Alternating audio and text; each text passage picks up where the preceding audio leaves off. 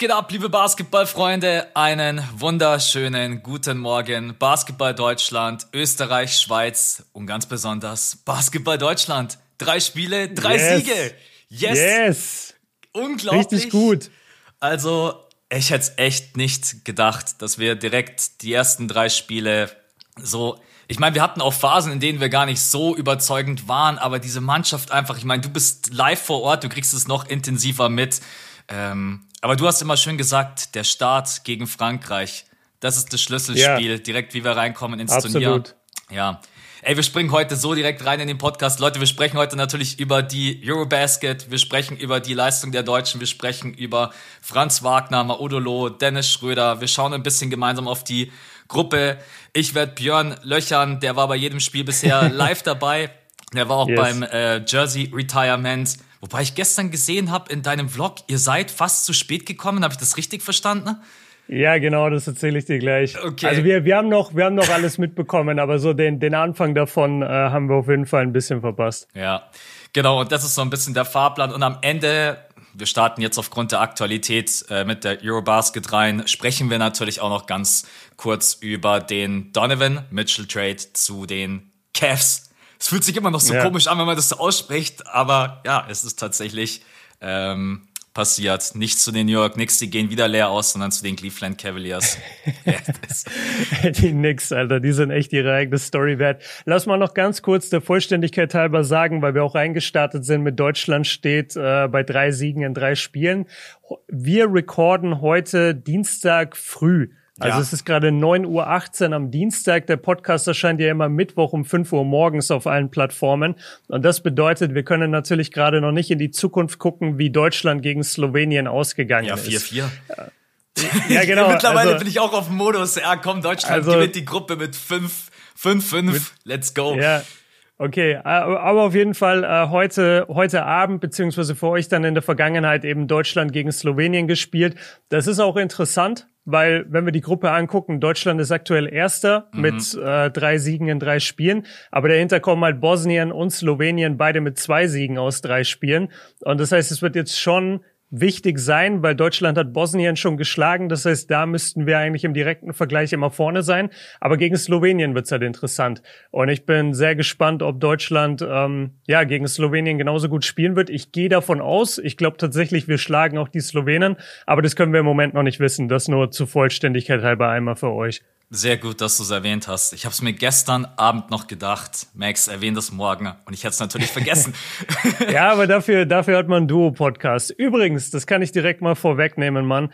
Es gibt so viel Liebe vor Ort für den Podcast. Also schöne Grüße an alle, äh, die immer irgendwie mich ansprechen und einfach sagen, hey, wo ist Max? Oder äh, keine Ahnung, ich liebe den Podcast, können wir schnell ein Foto machen? Also das ist echt nice. Wir, wir kriegen sehr, sehr viel Liebe für den Podcast vor Ort. Ähm, und das dachte ich, teile ich dir jetzt einfach hier mal live im Podcast mit, das damit du, damit sehr. du das auch äh, einmal mitbekommen hast. Ja, generell irgendwie ich krieg's ja leider nur über, ich, was heißt leider? Ich bin froh, dass ich es überhaupt mitkriege. Ohne euch, ich bin durch euch, durch dich, durch Siebes, Aurelia, bin ich ja fast wie, als wenn ich mit dabei wäre. Ich bin schon fast ah, immer, das ist schön. Ich Schönes bin, Kompliment. bin schon fast immer traurig, wenn ich dann irgendwie keine Insta-Story sehe. Dann denke ich mir, was machen die gerade? Warum ist keine Insta-Story hier? Spiel ist vorbei. Was machen, sind die gerade unterwegs? Ist richtig geil. Aber natürlich, äh, du und Siebes, äh, ihr seid jetzt, oder nee, Aurelia auch, ihr seid jetzt zweimal Kurzzeit gesessene purer Neid, aber ich gönn's euch so dermaßen, man, wenn dann wirklich Franz Wagner, Dennis Schröder halt wirklich bloß so, was sind das, fünf Meter gefühlt? Ja, ja, das ist nicht weit. Ja, also direkt vor deiner Nase spielen oder auch äh, Norkic, wo du auch in deinem Vlog gesagt hast, der Typ wirkt einfach Alter. wie dir willst du nicht im Dunkeln begegnen. Oder du hast gesagt, jetzt weiß jeder, warum Damian Lillard, warum sich niemand mit Dame anlegt. Ja, wirklich. Alter, Nurkic ist so ein Monster. Das ist richtig krass. Übrigens dazu auch äh, eine ganz kurze wichtige Info. Diese Kurzzeit-Tickets, die wurden uns jetzt nicht von irgendwem gesponsert oder die sind auch nicht Teil irgendeines großen Deals. Ähm, die haben wir uns selber besorgt. Also wir sind zwar bei der Eurobasket ähm, und, und machen da auch Content ähm, für Magenta Sport und Magenta Sport hat uns auch mit mit äh, sehr guten Tickets versorgt, die, die absolut nice sind. Ähm, Aber wir hatten jetzt bei zwei, drei Spielen eben die Chance, in letzter Sekunde uns dann doch noch Kurzzeit-Tickets zu kaufen, die halt im Vergleich zu NBA-Preisen absolut Mittelrang wäre.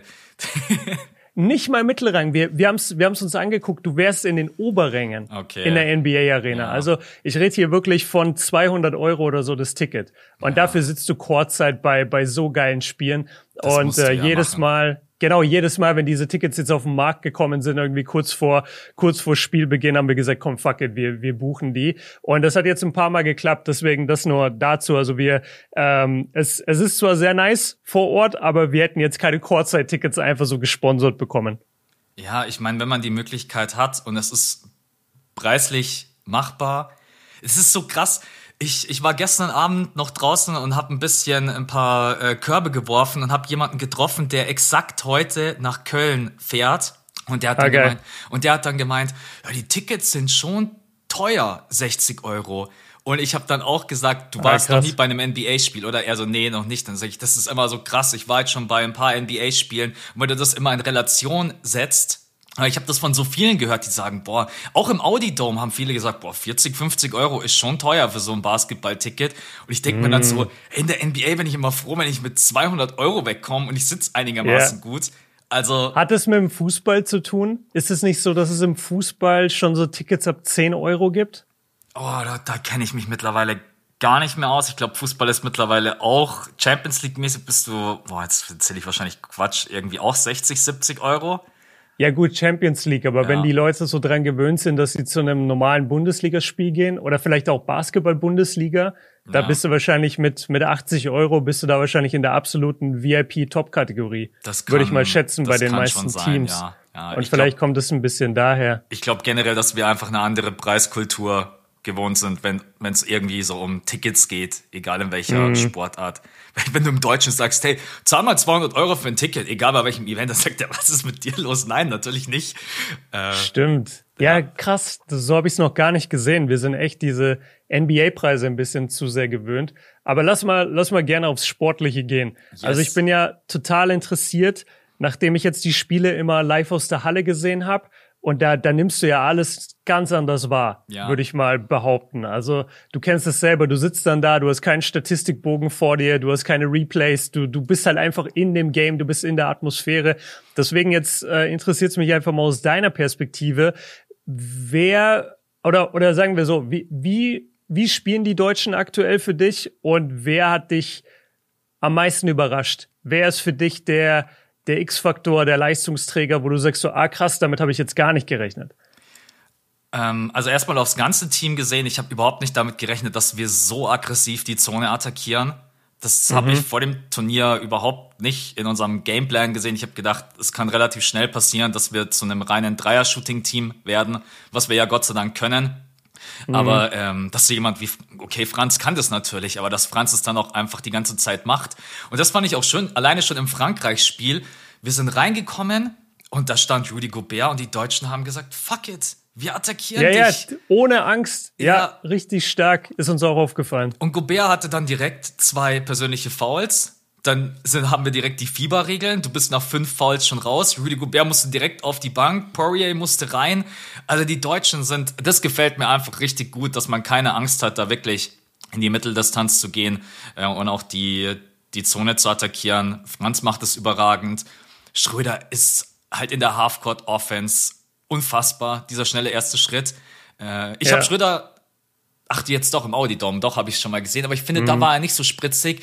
Jetzt bei dem Turnier habe ich das Gefühl, von Spiel zu Spiel, sein erster Schritt wird immer schneller. Ich weiß nicht, wie das bei euch in der Halle Ja, wirkt, Mann. aber wenn der anzieht, auch gegen Litauen, in der Overtime, alle liegen schon am Boden, Schröder zieht an, es kommt halt keiner mehr hinterher. Das ist Nee. halt schon echt richtig, richtig beeindruckend. Ähm, Ansonsten, ich find's echt, ich find's auch geil, wie unsere Bigs spielen, auch aggressiv. Äh, die mussten sich jetzt auch gegen Nurkic, gegen äh, Valanciunas, war es natürlich brutal. Mhm. Ich glaube, Valanciunas ist, glaube ich, 17 Mal an die Freiwurflinie. Äh, ich glaube, nach dem Ja, ja, also die beiden, sorry, kann ich kurz sagen, das ist so krass, diese NBA Big Man, was, was die machen. Und zwar, die bekommen den Ball und sobald die in die Zone ziehen gegen ihren Mann, die werfen sich mit ihrem ganzen Körpergewicht, mit ihrer ganzen Masse so krass in den Verteidiger rein. Mhm dass du eigentlich bei jedem Play denkst, ey, das ist doch ein Offensivfoul. Ja. Und die Schiris stehen auch so ein bisschen ratlos da, hast du das Gefühl, und denken sich, ja, okay, ich kann jetzt aber auch nicht fünfmal Offensivfoul gegen Valanciunas und Nurkic pfeifen. So, was soll ich denn jetzt machen? Okay, dann ist es halt ein Foul gegen Thiemann oder ein Foul gegen Vogtmann. Das hast du richtig gesehen, dass die NBA-Center einen ganz anderen Basketball spielen als diese europäischen Center. Ähm, und, und ja, da, da holen die sich eine Menge Freiwürfe gerade. Ja. Also das gefällt mir auf jeden Fall mega, mega gut, dass wir uns nicht zu krass abhängig machen vom Dreier. Es ist schön, dass jeder den Dreier werfen kann. Er fällt bisher jetzt nicht bei jedem. Ähm, ich habe jetzt Dennis Schröder gerade gelobt und mir gefällt auch Dennis Schröder in diesem Turnier richtig, richtig gut. Der Dreier fällt halt bisher leider überhaupt nicht. Können wir vielleicht später noch ganz kurz drüber quatschen. Mhm. Von wem ich bisher am meisten überrascht bin in diesem Turnier, Franz wäre jetzt so der offensichtliche Pick. Das ist jetzt auch irgendwie so nach dem Litauen-Game. Yeah. Franz ist ja zwischenzeitlich komplett eskaliert. Ähm, will ich auch gar nicht wissen, wie es euch da in der Halle ging, wenn plötzlich Franz in seinem Rookie-DBB-Jahr äh, da plötzlich hingeht und sagt, gib mir jetzt mal den Ball, ich übernehme jetzt mal. so. wir, wir sind bei jedem Korb aufgesprungen. Ja. Also ich wünschte, ich wünschte diese Kameraeinstellung, die man im Fernsehen sieht, das, das cuttet ja quasi genau da ab, wo wir sitzen. Ähm, Aber man hat euch ein paar Mal gesehen. Echt? Also manchmal geht okay, die geil. Kamera so ein bisschen raus und dann seid ihr wirklich ja. ganz genau unten an der Kante gewesen. Ne? Ich glaube, im, ah, okay. im Bosnien-Spiel wart ihr, wart ihr zweimal unten rechts? Ja, ja, wir sitzen genau. immer unten rechts. Und ja, ja, das ist dann auch schon immer witzig. Man will sich eigentlich aufs Spiel konzentrieren und dann geht die Kamera mal so ein bisschen raus und dann sieht man euch halt und ja, ja dann. Nee, ein paar Mal ja. hat man euch tatsächlich gesehen, ne? Das ist schon nice. okay, krass. Ähm, also ich, ich, ich greife mal ein paar deiner, deiner Themen auf. Also zum einen zu Dennis das macht so viel Bock, dem zuzugucken in der Halle. Also Dennis, das hatte er auch in München. Ich weiß nicht, ob es dir da aufgefallen ist, ob du das sehen konntest der, der hat diese Momente, wo er anfängt, mit seinem Gegenspieler einfach nur zu spielen. Mhm. Weil der Gegenspieler ihn zu aggressiv verteidigt und du merkst richtig, wie bei Dennis so ein Grinsen aufs, aufs Gesicht kommt. Und es gibt ja diesen Spruch, spiel nicht mit deinem Essen. Aber Dennis spielt immer mit seinem Essen. Dennis cross die Leute hin und her, läuft auf die Seite, läuft auf die Seite. Diese eine Körpertäuschung, die er hatte im Spiel gegen Frankreich, ja. relativ zum Ende Alter, was war das? Da hat Rudy Gobert und seinen direkten Verteidiger so verladen, dass er danach einen kompletten 1 gegen 0 Layup hatte. Und, und du, du merkst dann, wenn er zurückläuft in die Defense, der lacht die ganze Zeit. Ja. Also Dennis ist richtig gut drauf und ich habe es auch schon hier und da gesagt, mir gefallen seine Führungsqualitäten richtig, richtig gut. Also das merkst du halt auch. Er, er ist die ganze Zeit bei irgendwelchen Spielern, redet mit denen. Ähm, er hängt die ganze Zeit über die Bande, wenn er auf der Bank sitzt und, und ähm, ja, keine Ahnung, diskutiert mit den Schiris, ist im Spiel mit drin. Du, du merkst richtig, der, der, der führt seine Jungs. Der führt richtig seine Jungs an in diesem Team und das gefällt mir total gut bei ihm. Ähm, ich finde es auch wichtig, dass wir über, also wir müssen fast über jeden Spieler sprechen, aber was mir extrem machen. gut, ja, was, was, mir extrem gut gefällt, sind Thiemann und Vogtmann. Mhm. Ähm, die jetzt vielleicht nicht den spektakulärsten Basketball spielen und deswegen nicht bei jedem so sehr auf dem Schirm sind. Aber Vogtmann spielt bisher ein grundsolides Turnier, hatte, glaube ich, sein bestes Game jetzt auch zuletzt gegen Litauen oder gegen Bosnien, hat er, hat ein schönes Double-Double, glaube ich, gehabt. Ähm, Thiemann sowieso im Spiel gegen Frankreich überragend. überragend Danach ja ja, da, danach auch weiterhin gute Leistungen.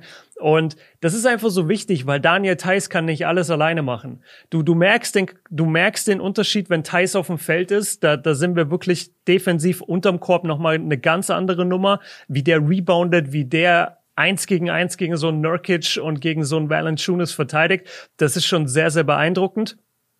Aber Thais kann auch nicht immer auf dem Feld sein. Der kriegt auch mal ein paar Fouls gepfiffen. Und dann sind es eben die Vogtmanns, die Teammanns, ähm, und den vierten Big vergesse ich immer. Wen haben Bobo. wir denn noch auf Big? Bo Bobo, genau, genau. ja. Äh, Bobo. Der übrigens ähm, gegen Bosnien defensiv voll ausgerastet ist. Drei Blocks, ja. dass du meinst, okay, Dwight Howard, ja. bist es du? Primetime Dwight? Ja, und vor allem einmal beim Dank auch, ne? Ja, war das Einmal Wahnsinn. beim Dank, äh, richtig also Blocks krass, hatten ja. wir bisher, sage ich einfach mal frei raus, die spektakulärsten bisher, egal ob Bobo oder Franz auch. Ey, Franz hat auch schon zwei Blocks rausgehauen. Ja, richtig stark. Das ist so krass. Äh, das, das war beide, die beiden Franz-Blöcke waren beide auf unserer Seite des Courts. Ja. Und ich drehe mich so zu Siebes und sag, ey, ist Franz irgendwie der neue Janis? Warum ist Franz plötzlich der beste Herbstzeit-Verteidiger, de den wir hier haben bei dem Turnier? Das war richtig krass. Ähm, ja, und, und jetzt haben wir ein paar Spieler gelobt, aber einen müssen wir noch hervorheben, Maudolo. Ist Was ist ganz das okay. für ein Turnier? ja, ganz in Ordnung. Was ist das? Sorry, was ist das für ein Turnier bisher von ihm? In diesem Spiel gegen Litauen, dieser Double Overtime Thriller, hat der einfach die Eier in Back-to-Back-Angriffen zwei Dreier zu verwandeln. Das musst du erstmal machen, Ja. wenn, wenn Dennis und Franz mit auf dem Feld stehen. Und vor allem, er hatte zwei, drei Angriffe davor, erst einen Layup verlegt, ähm, wo auch der Coach richtig ausgerastet ist. Äh, wie heißt er? Äh, Gordon, Gordon Herbert. Herb- Herbert, ne? Ja. Genau. Gordon Herbert richtig, richtig sauer gewesen, dass Maodo diesen Wurf genommen hat, diesen Layup. Und weil er ihn verlegt hat und dann die nächsten zwei Angriffe, Splash, Splash, das war so krass. Also Maodo äh, auch ganz vorne mit dabei, was die, was die Leistung der Deutschen angeht. Ja, Maodo hat halt dieses Skillset, einfach sich den Dreier selbst zu kreieren. Und das ist tatsächlich Ja. NBA-Skillset. Also diese schnellen Bewegungen am Perimeter und dann auch einfach der Stepback, das ist überragend. Der trifft den Dreier ja auch gerade mit 42,1 Prozent. Ähm, ich würde mir sogar wünschen, dass sie noch öfters das Pick and Roll laufen würden über Maodolo, weil sein Dreier musst du einfach respektieren. Ich weiß nicht, ob euch das in der Halle auch aufgefallen ist. Bei Dennis Schröder hast du gerade halt ein bisschen das Problem, der Gegner weiß, dass Dennis gerade nicht trifft. Und deswegen Ja, die, die gehen immer unterm Pick durch. Genau, richtig. Der Ja, Gegner ja, lässt sich dann immer absinken. Ähm, jetzt hast du natürlich so ein bisschen diesen Zwiespalt. Klar, einerseits muss Dennis natürlich weiterwerfen. Auf der anderen Seite denke ich mir dann halt auch so, okay, du triffst gerade mit am schlechtesten und nimmst dann gegen Litauen 10 Dreier. Er muss jetzt irgendwie die Balance finden, nicht aufzuhören, diesen Dreier zu nehmen. Aber vielleicht, dass Mhm. er jetzt auch nicht 10 Dreier nimmt. Das ist halt schon echt richtig. Aber ansonsten, Ja. Äh, ähm, Aber Double Overtime Game auch, ne? Ja, ja, also es natürlich. sind natürlich dann auch mehr Würfe vorhanden, wenn du in zwei Verlängerungen gehen Was musst. mir so ein bisschen leid tut, auch du kennst die NBA und die NBA ist so statgetrieben und ich, die Leute schauen bestimmt nicht die Spiele und schauen dann auf die Stats von Dennis Schröder und dann sehen sie, wo aus dem Feld 34,5 Prozent, was von draußen 15,8, der spielt ja richtig scheiße. Das ist halt überhaupt nicht wahr. Stimmt. Dennis Schröder hat 18 Punkte im Schnitt, 7,3 Assists, haben noch gar nicht drüber gesprochen. Top 5 Assist-Leader bisher bei dem Turnier. Das geht immer Ja. total unter. Also wenn Dennis Schröder irgendwie jetzt so der pure Scoring First Point Guard wäre. Ja, es ist schon immer so ein bisschen sein Ziel, aber Dennis Schröder spielt auch überragende Assists ähm, und defensiv. Also Dennis Schröder wirklich haut sich rein, so wie das ganze Team. Da müssen wir vielleicht auch noch ganz kurz sprechen. Ich glaube auch unter anderem, dass wir gerade so gut dastehen, weil bei den Deutschen einfach niemand so auf dem Feld steht und denkt sich, ich habe keinen Bock auf Defense. Ey, jeder haut Nee, sich rein und denkt sich, nicht. du nicht, Mann. So richtig Ja, deutsch, ja. du nicht. mein Freund. Ja, absolut. Kann ich, kann ich total bestätigen. Also die Defense ist sehr, sehr stark. Es ist halt eh krass, äh, da jetzt wieder so ein bisschen aus der Courtside-Erfahrung gesprochen. Das, das wurde auch davor, immer wenn ich so äh, Berichte gelesen habe, so, ey, wie ist es Courtside zu sitzen, habe ich früher mir immer durchgelesen. Und da habe ich Früher. immer gelesen. Früher. Ja, ich wollte gerade sagen, als, als wäre ich jetzt so gebucht einfach für Kurzzeit für immer. Ähm, nee, ich werde das auch wieder tun, aber du, du merkst wirklich dann erst, was das für ein unglaublich physisches Spiel ist. Also auch wieder zum Game gegen Litauen, da gab es eine Phase, es hatten ja alle unsere Big Men vier Fouls und ich glaube, Thais war dann sogar schon ausgefault oder ein, zwei Bigs waren dann schon ausgefault. Und dann haben wir mit einem Lineup gespielt, wo Franz Wagner ähm, Domantas Bonus verteidigen musste. Ja. Und das ist natürlich ein Fressen für, für Sabonis normalerweise als, als wirklicher Big Man und, und Franz eben nicht. Ey, und Franz hat gegen den gefightet im Post-Run, das kannst du dir nicht vorstellen.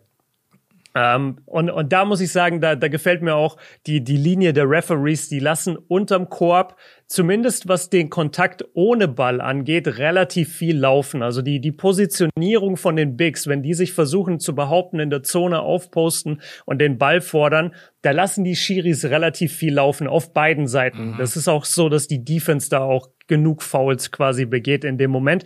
Erst wenn der Ball kommt, wird genauer hingeguckt. Und da muss ich auch sagen, ich war echt beeindruckt, wie, wie, ähm, wie Franz da gegen den All-Star Center einfach sich behauptet. Und das gilt auch für die anderen. Thiemann und Wobo sind ja in dem Sinne auch undersized Big Men. Bei, bei diesem, ähm, bei, bei solchen Matchups und, und auch wie die kämpfen unterm Korb. Ähm, aber selbst am Perimeter, also wenn du mal siehst, so ein Pick and Roll genau vor der Nase, wenn dann Dennis ins Pick and Roll ver verwickelt wird, wie hart der gepickt wird von dem, also wie hart da der Big Man den Block gegen Dennis stellt, so dass der fast umfällt. Ja. Und dann muss Dennis irgendwie an diesen Monstern vorbei sich wieder durchschlängeln zu seinem Verteidiger. Ähm, das ist ein sehr, sehr intensives, körperbetontes Spiel da. Und ja, die Deutschen machen das super. Also wir können ja mal kurz in die, in die Gruppe schauen. Deutschland stand heute immer noch Erster, dahinter Bosnien, Slowenien, Frankreich, Litauen, Ungarn. Ja. Äh, ich glaube, mit Ungarn hat jeder irgendwie gerechnet. Die, die sind einfach äh, nicht auf diesem Niveau. Ich habe sie ein, zwei Mal gesehen und, und da waren es auch Blowouts. Also das, das hat jetzt spielerisch tatsächlich nicht so viel hergegeben. Frankreich ja, wobei Frankreich hat auch nur bisher einmal verloren. Ja, gegen Ich dachte, uns. die hätten schon zweimal verloren. Frankreich kommt mega. Ich habe alle drei Spiele gesehen und Frankreich kommt halt so krass über die Defense. Also mhm. offensiv mhm. fände ich bisher mit das schwächste, schwächste Team, jetzt noch über Ungarn. Aber zum Beispiel auch die Litauer finde ich von der Offense her besser. Aber die Franzosen haben halt diese Defense, die sie gegen uns irgendwie nicht durchgesetzt haben. Ich fand auch, die haben gegen uns so irgendwie ihre ganze Athletik, Physis überhaupt nicht ausgespielt. Es war richtig enttäuscht ja. von den Franzosen. Ja. Ähm, aber ja, die stellen auf jeden Fall schon eine brutale äh, Defense Frankreich. Das Geile ist halt, wenn Deutschland wirklich Erster sein sollte. Also wir spielen im, im nächsten, wir spielen im Achtelfinale. Davon können wir eigentlich jetzt schon ausgehen. Ja. Ich glaube, es ist gar nicht mehr möglich, dass wir jetzt ja, wir komplett runterrutschen. Durch. Wir sind schon sicher durch, okay. Und äh, jetzt geht's dann halt ums Achtelfinale in Berlin. Und da spielen wir gegen Gruppe C. Richtig? Also, beziehungsweise mir wird es die ganze Zeit gesagt, dass wir gegen die Griechenland-Gruppe spielen. Nee, nee, ich glaube, wir spielen gegen Gruppe. Warte, es gibt tatsächlich. Ich kann es uns ganz kurz raussuchen. Ja. Ich glaube tatsächlich, wir, wir werden geschnitten mit Gruppe A, aber ich will auch keinen will auch keinen Blödsinn. Boah, das ist jetzt voll die Überraschung für mich, weil ich höre von jedem vor Ort immer nur, wir müssen versuchen, an Griechenland irgendwie vorbeizukommen. Wir spielen gegen die Also sollte das stimmen, dann ist es natürlich absolut richtig, dass wir da irgendwie schauen müssen, dass wir an denen vorbeikommen. Jetzt ja. warte, ich hab's offen äh, und es steht da. Es spielt, also hier steht 10. September, B2 gegen A3, C1 gegen D4. Also werden wir mit der A-Gruppe gecrossed. Ja. Wirklich? Ja. Okay, krass. So steht's hier. Hä? Boah, jetzt hätte ich gerne die, die Leute da, die mir die ganze Zeit im Ohr sind bei der, bei der Eurobasket und sagen, ey, wir müssen versuchen, an, an Griechenland Also ich habe es wirklich vor mir hier. B2 spielt gegen A3, C1 spielt gegen D4, A1 gegen B4. Das wäre jetzt, warte, wir. Genau, wir wären. Geh mal davon, genau, geh mal davon aus, wir sind jetzt Erster in Gruppe B. Genau, das heißt, wir sind wir gegen B1. A4. Gegen A4. Das wären aktuell die Spanier. Das wären aktuell die Spanier. Okay, das ist ja auch eine Gruppe. Wir haben da Montenegro, Belgien, Türkei, Spanien, Georgien, Bulgarien. Machbar. Alle machbar. Machbar, oder? Ja. Ja. Ohne, ohne Disrespect jetzt an die Länder, aber ich glaube, das ist echt machbar. Spanien ist Gott sei Dank nicht mehr so gut wie noch vor ein paar Jahren. Ansonsten wäre ja. das ein anderes. Aber ich meine, es sind auch noch zwei Spiele. Also das kann sich auch dort noch komplett drehen und kippen. Aber ja, genau, wir werden mit der A-Gruppe gecrossed. Ach krass. Ja, okay, gut. Dann Achtelfinale auf jeden Fall möglich, würde ich sagen. Ja. Kann man auf jeden Fall schaffen. Äh, siehst du auch, sollten wir das Achtelfinale gewinnen, was dann passiert? Ja, dann spielen wir gegen C2D3. Also den Gewinner gegen aus C2, C2 D3. Okay, das wird dann entweder, also bei C kommen wahrscheinlich unter die ersten beiden entweder die Ukraine oder Grie also Ukraine und Griechenland. Das kommt nur ein bisschen auf die Reihenfolge an. Und bei D haben wir im Moment Serbien und Polen vorne. Äh, du hattest eh gesagt, du willst kurz über die Serben sprechen, richtig? Ja, da kann man bisher ziemlich kurz machen. Die spazieren durch das Turnier, als wenn es irgendwie ein Trainingsevent wäre.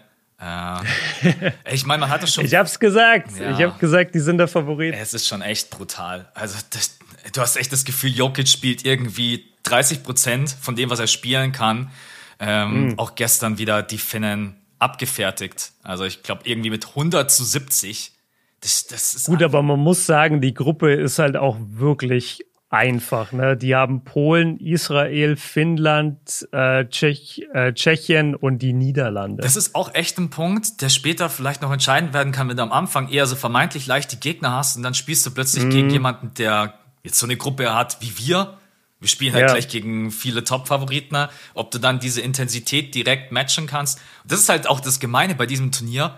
Nee, nicht fünf Spiele oder sieben Spiele. Also sehr in eine große Serie. Ein Spiel, du performst ja, ja klar, oder nicht. do or die. Genau. Ja, ja, absolut. Das ist Aber wir haben auf jeden geil. Fall do or die. Das wird so ja. episch. Wir haben auf jeden Fall die stärkste Gruppe, würde ich sagen. Also, dass wir, dass wir aus der Gruppe im Moment überhaupt an Nummer eins stehen und dass wir da wahrscheinlich als eins oder zwei rausgehen, das ist schon wirklich ein ja. Statement und ein Selbstvertrauen-Boost. Deswegen, am Anfang hat Max das auch erwähnt, dass ich so rumgeritten hatte auf diesem Eröffnungsspiel gegen Frankreich, dass ich immer wieder gesagt habe, ey, wir, wenn wir das gewinnen, ist, ist das Turnier ein vollkommen anderes, als wenn wir das Eröffnungsspiel verlieren.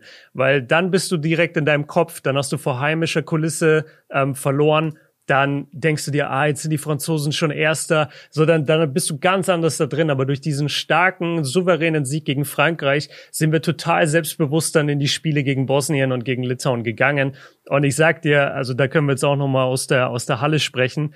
Dieses Game gegen Litauen, ey, lauter kann es bei einem Finale auch nicht mehr werden. Ich schwör's dir. Ja. Ich, ich glaube, die Deutschen haben damit alles gesehen. Du, du kannst es dir nicht vorstellen. Die deutsche Mannschaft wurde vorgestellt ich saß kurzzeit, ich habe keinen einzigen Namen verstanden. So laut haben die Litauer äh, die Deutschen ausgepfiffen. Ja. Die ersten fünf Minuten, wie die Deutschen versucht haben, Angriffe anzusagen, du hast nichts gehört in der Halle. Es war ein reines Pfeifkonzert. Die Slowen, ähm, nee, die, die Litauer sind mit sieben oder achttausend Mann angereist zu dieser EM. Die machen eine Stimmung vor der Halle, in der Halle, nach der Halle. Das ist beeindruckendes Fuck. Also das, das macht so Bock. Die haben diesen ganzen Block hinter der Deutschen Bank äh, oder an der Seite der Deutschen Bank einfach für sich, ähm, wie sagt man, be beschlagnahmt. Ja. Da, da sind nur Litauer. Ist immer witzig, wenn sich da so ein, zwei andere dann rein verirren und dann merken, ah scheiße, ich stehe hier im Litauen-Block. Das ist auch immer witzig. Ähm, und ja, man, die, die haben eine Atmosphäre in dieses Spiel gebracht. Und dass Deutschland halt solche Spiele jetzt schon hinter sich hat und andere Favoriten, wie jetzt beispielsweise Serbien, sowas noch überhaupt nicht erlebt hat oder Griechenland, äh, wo wir vor dem Podcast drüber gesprochen haben, dass die letztes Spiel sogar Janis gar nicht am Spielen lassen. Einfach Load Management im internationalen Turnier. Probleme, aber hat er schon. Genau. Genau, also der, der, der hat einfach nicht gespielt, weil, weil es halt logisch war, dass sie gewinnen gegen Great Britain. Ähm, da haben wir schon ganz anderes Pensum bisher abgerissen und ich glaube echt, es könnte uns ähm, ja auf lange Sicht gesehen sehr helfen bei diesem Turnier, dass wir diese Intensität vom ersten Tag an gebracht haben. Ja. Äh, nochmal ganz kurz, ich habe jetzt gerade nochmal, weil ich echt dir das zu 100% sicher mitgeben möchte, die Info auf der offiziellen FIBA-Seite nachgeschaut. Es wird wirklich Gruppe A und Gruppe B gecrossed. Also das kannst du jedem sagen, der dir das falsch erzählt hat. Ähm Alter, ich sitze da mit Fieber-Offiziellen, ich sitze da mit Leuten von, von verschiedensten riesigen Firmen, die da echt große Nummern sind bei diesem Turnier. Und jeder Einzelne sagt mir, ja, wir müssen jetzt schauen, ne, mit Griechenland, wir müssen schauen, dass wir in den Griechen vorbeikommen. Also jeder geht davon aus, dass wir gegen Gruppe C spielen. Aber scheinbar, Fieber scheinbar so ist es eine Fehlinfo. Große, schöne Grafik, wo das so richtig schön, ich schicke dir das später. Äh, ist es auf der Fieber-Seite, weil die habe ich gerade eh offen. Ist auf der Fieber-Seite, wenn du oben auf Competition gehst und dann gehst du About the Event und dann Competition System. Oben jo, hast du die ganzen Tabs. Competition, ja, ja, ja. Competition System und dann ist es. Dann Ach, das ist ein Download. Genau, das ist dann quasi eine Adobe. Also so ein PDF. Genau. Und da kannst du dann quasi sehen. Jo, Glaube ich dir. Nee, beziehungsweise ich sehe es jetzt vor mir, ja, wir werden mit Gruppe äh, A gecrossed. Ja. Ja, dann kannst du gleich mal sagen, hey, den Job, den könnt ihr gleich mal alle abgeben. Die offiziell. Äh. Aber dann, dann haben wir es ja im Achtelfinale vergleichsweise einfacher, oder? Auf wen treffen wir da höchstwahrscheinlich? Ja, haben ja, wir schon gesagt, haben wir gerade gesagt. Ja. Genau, im Moment ist Spanien. Also der vierte aus der Gruppe, und das ist halt eine Gruppe Montenegro, Belgien, Türkei, Spanien, Georgien, Bulgarien. Also ich glaube, egal wen wir da an der vier kriegen, das ist ein absolut machbares Matchup. Definitiv, ja. Nee, also ich ja. sag auch Achtelfinale, also durch sind wir ja schon, Achtelfinale müssen wir auch schaffen. Und dann Viertelfinale hängt natürlich davon ab, wie, wie am Ende jetzt auch Griechenland, die stehen jetzt gerade an der 2. Ich gehe mal davon aus, die werden sich am Ende dann noch durchsetzen an die 1. Ukraine auch drei, äh, drei Spiele, drei Siege. Ähm, also ich glaube, Achtelfinale schaffen wir, Viertelfinale und dann Halbfinale muss man halt gucken, auf wen man trifft. Aber ich glaube, bis dahin ja. ist alles machbar. Ey, bevor wir das vergessen, du hast jetzt so oft über Litauen gesprochen, ey, die können einem doch nur leid tun, mhm. oder? Drei Niederlagen. Als wenn die, die spielen ja, ja nicht so, als wenn die drei Niederlagen verdient hätten. Das ist so bitter für dieses Team. Die, war, die waren dreimal in der Crunch-Time da. Ja. Also ich habe das erste Spiel von Litauen gesehen gegen Slowenien, da kamen wir rein. Das ist auch im Vlog drin. Da, da sind wir echt so das erste Mal in die Halle gelaufen und plötzlich sind wir da in diesem äh, in dieser Monsterstimmung. Und da haben die knapp gegen die Slowenen verloren. Das nächste Spiel weiß ich gar nicht. Haben sie wahrscheinlich gegen Frankreich verloren oder gegen wen? Na, warte. Weißt du deren zweites Spiel zufällig? Ah, ich habe es natürlich gerade nicht offener. Oh, ich habe jetzt mittlerweile auch schon so viele Spiele gesehen, dass ich manchmal durcheinander komme. Ich weiß es gerade nicht. Ähm, also das erste war, warte, ich hab's, ja, gegen Frankreich. Gegen ja. Frankreich haben sie mit vier Punkten verloren. Ja. Und dann gegen uns halt in Double Overtime. Und muss man jetzt auch mal fairerweise dazu sagen, es gab diesen verpassten Freiwurf, ne? Ja, Diesen nicht gegebenen ja. Freiwurf, genau. Ähm, da sind die Litauer natürlich zu Recht sauer. Also es gab ein technisches Foul in dem Spiel. Ähm, ich glaube, das war kurz vor einer Auszeit oder während anderer Freiwürfe gerade. Und dann gab es ein technisches Foul, ich meine, gegen unseren Coach. Und dieser Freiwurf für dieses technische Foul der wurde quasi vergessen zu geben. Der wurde einfach nicht gegeben. Alle haben den vergessen. Und dann ging das Spiel weiter und das Spiel ging halt in zwei Verlängerungen und Deutschland hat am Ende mit zwei Punkten Unterschied gewonnen. Und jetzt hat Litauen dann Berufung eingelegt, beziehungsweise Einspruch. Und wurde abgelehnt. Genau, wollte ich gerade sagen, wurde abgelehnt. Ne? Ja, steht auch in den offiziellen Regeln drinnen, dass äh, wenn eine Fehlentscheidung auf dem Feld passiert, dass es nicht nach mehreren Possessions korrigiert werden kann. Also das, was dann mhm. Litauen am Ende probiert hat. Und ich kann die total zu 100 Prozent fühlen und verstehe das, dass man dann am Ende dann sagt, hey, wo ist eigentlich unser technischer Freiwurf? Ist vielleicht ein bisschen spät. Yeah. Aber das war dann nicht mehr machbar. Und auch nach dem Spiel war eigentlich klar, es wird keine Strafe geben oder dass irgendwie das Spiel wiederholt wird. Ich glaube, da hätten selbst die Litauer gesagt, hey, wir geben euch den Punkt, wenn wir das Spiel wiederholen müssen, da brauchen wir am nächsten Tag alle eine Trage, damit wir überhaupt ja, vom Feld kommen. Ich glaube, Valanciunas hat sogar das, äh, die PK abgebrochen wegen Krämpfen, wenn ich mich nicht täusche. Also. Ja, das glaube ich, ey. Der hat auch das Team getragen wie, wie kein anderer in diesem Turnier. Ja. Aber ich meine, Fehlentscheidungen bei dieser Eurobasket leider wirklich gang und gäbe. Das war jetzt nur eine von vielen. Äh, du hast gerade schon gesagt, Maodolo wurde ein Foul, wurde, gegen ihn wurde ein Foul gepfiffen. Gordon Herbert hat sich dann aufgeregt. Jetzt eigentlich durch, wegen dem T hätte es dann drei Freiwürfe geben müssen. Stimmt, das war das Play, genau. Ja. Ey, und ich schwöre auf alles. Ich habe es gesehen live. Ich, ich saß genau dort und ich habe es gesehen danach dreimal auf dem Videowürfel. Maodo hat doch nur den Ball gespielt. Ja, mehr Ball geht halt nicht. Ja, da, da hatte irgend, ich weiß nicht mehr welcher, ich glaube sogar es war Valanciunas, irgendein Big Man hatte den Ball in der Hand. Ähm, Maodo kam mehr oder weniger zum Doppeln, schlägt auf den Ball, schlägt den Ball komplett sauber raus und sie pfeifen Foul. Ja. Das genau, war einfach das kein Foul. Ja. ja. Ja, stimmt, das war das Play. Okay, dann ist es insofern wiederum vielleicht ein bisschen tröstlich, dass die Aktion, aus der das resultiert war, sowieso auch das schon eine Schiedsrichterfehlentscheidung war. Und, warte, ich hatte noch irgendwas Tröstendes eigentlich, was ich sagen wollte. Ach so. Ja gut, das, das wird jetzt das andere Lager nicht so gerne hören wollen, aber also wir fanden, dass schon sehr, sehr viel für Litauen auch gepfiffen wurde. Wirklich, auch ohne deutsche Brille, aber Litauen hat echt viele Freiwürfe bekommen, wo du dachtest so, ey, warum ist das jetzt schon wieder ein Foul? Ja. Was soll denn der, was soll denn unser Verteidiger machen? Die stehen schon da, ähm, einfach mit den Händen nach oben, haben die Brust nach vorne. Was sollen sie denn mehr noch machen, wenn dann irgend so äh, ein Balanchunas oder so Bonus in dich reinspringen und du umfällst? Ja, was willst du denn machen? Also da, da wurde auch schon sehr, sehr viel meiner Meinung nach für die, für die eine Richtung gepfiffen. Aber okay, dann glaube ich, kann man das mehr oder weniger so abhaken, dass die Aktion ja sowieso aus einem Schiri-Fehler eh resultiert hat. Ja. Hast du ja. eigentlich mitbekommen, was bei äh, Türkei gegen Georgien passiert ist? Ja, ich habe es ein paar Mal gelesen, aber so, so ganz auf dem Schirm habe ich es nicht. Da ja. gab es wohl eine Schlägerei. Ja, ähm, auf dem, schon auf dem Feldstress genau. und dann in den Katakomben vor allem. Also es war, es war wirklich, ich musste mich dann auch erst mal reinlesen. Ich habe das Spiel nicht gesehen, bin ich ehrlich zu euch, weil Türkei gegen Georgien hat mich jetzt irgendwie nicht so gecatcht, auch wegen den Georgiern.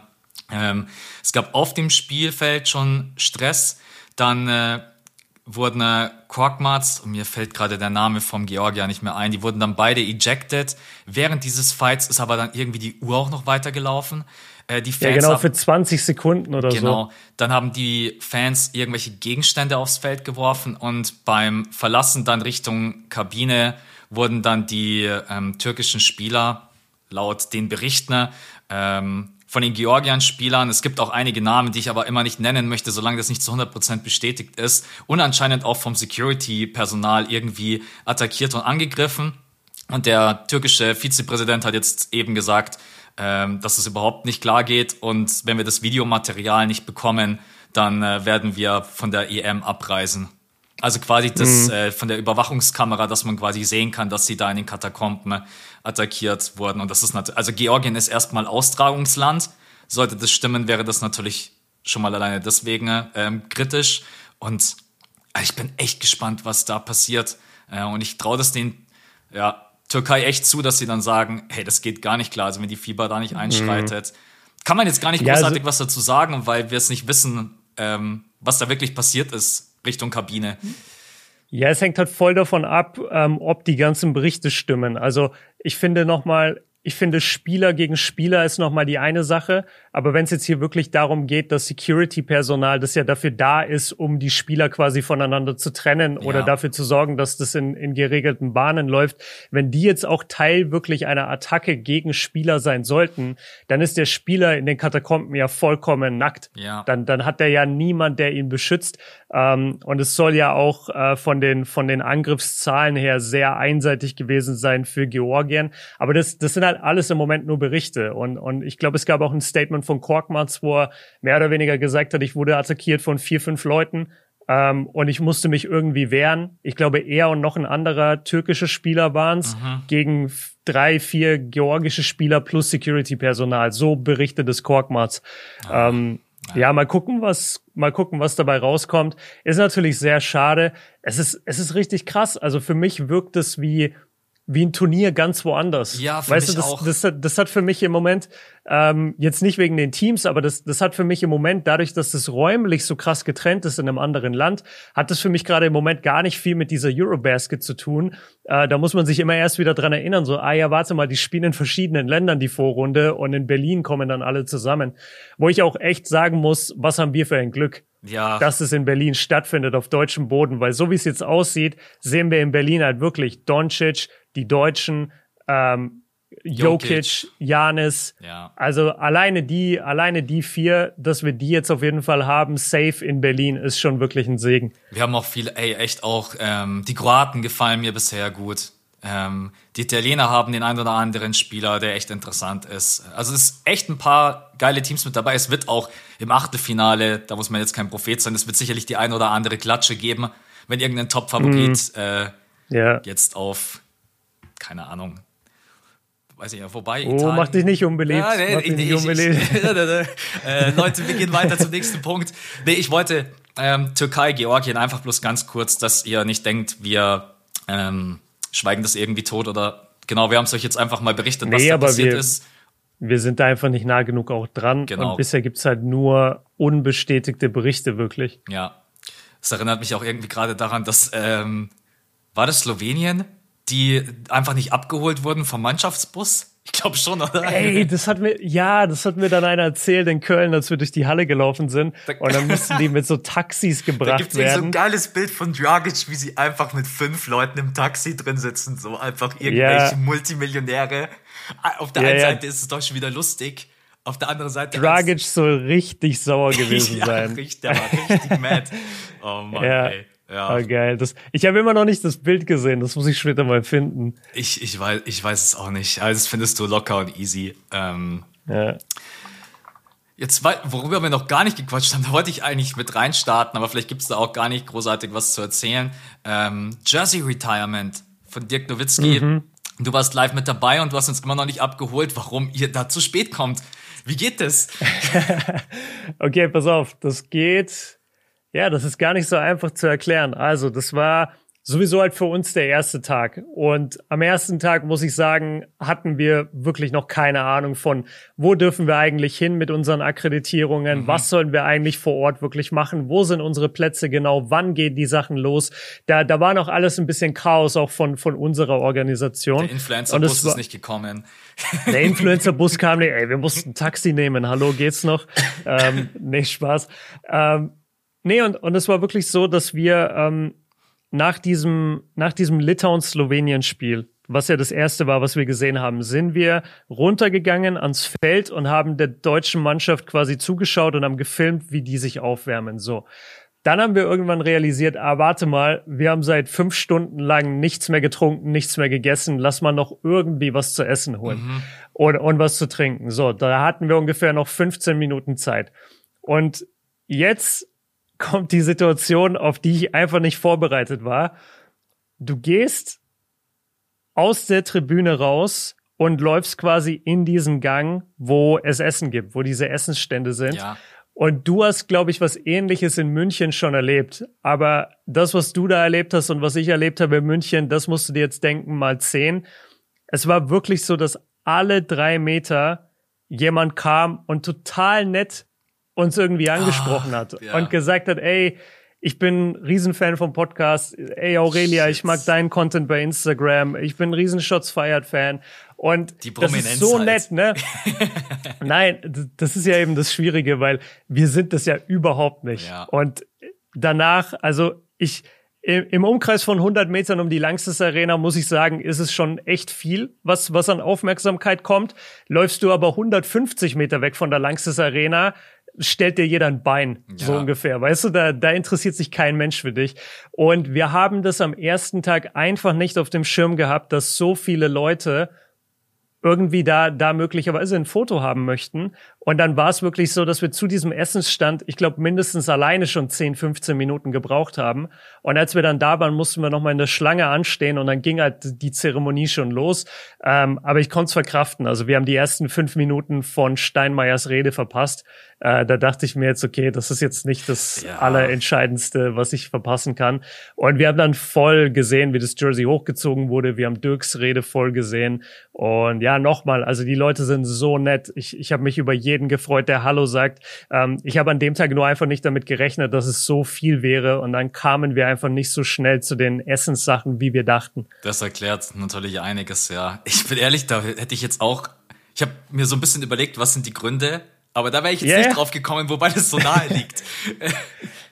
ich habe es wirklich nicht erwartet und ich habe auch ehrlich gesagt nicht wirklich gewusst, was ich erwarten soll bei einem bei einem internationalen oder deutschen Basketball-Event, weil wir beide halt so NBA-spezifisch sind und eigentlich ja viele Leute, Stimmt, die jetzt ja. BBL-Fans sind oder Euroleague-Fans, die sind nicht gleichzeitig NBA-Fans. Ja. Und dann hat mich das eigentlich schon sehr überrascht, aber du merkst es schon in der Halle, also wenn Slowenien spielt, siehst du halt in der ganzen Halle nur Doncic, nur Doncic Jerseys ja. von Dallas.